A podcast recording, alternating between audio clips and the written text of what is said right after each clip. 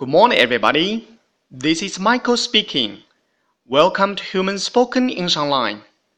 各位早安，我是 Michael 老师，欢迎来到乐成红线上口语团 A 组，Day two hundred and seventy-three.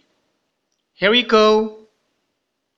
一天，小新和爸爸妈妈一起去饭店吃饭。OK，让我们听一下他们和服务生的对话吧。May I take your order now? Sorry, a minute, please.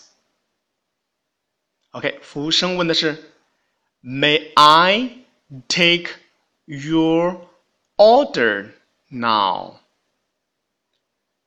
你们现在要点餐吗？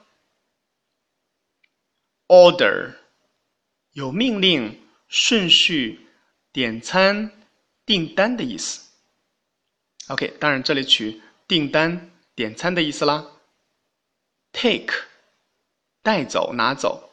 Take。May，可以。May，可以。May I take your order now? Sorry, a minute, please. Sorry. A minute, please. 对不起，稍等一下。 A minute，一分钟。A minute。OK，完整来一遍。May I take your order now? Sorry, a minute, please. That's all for today. See you next time.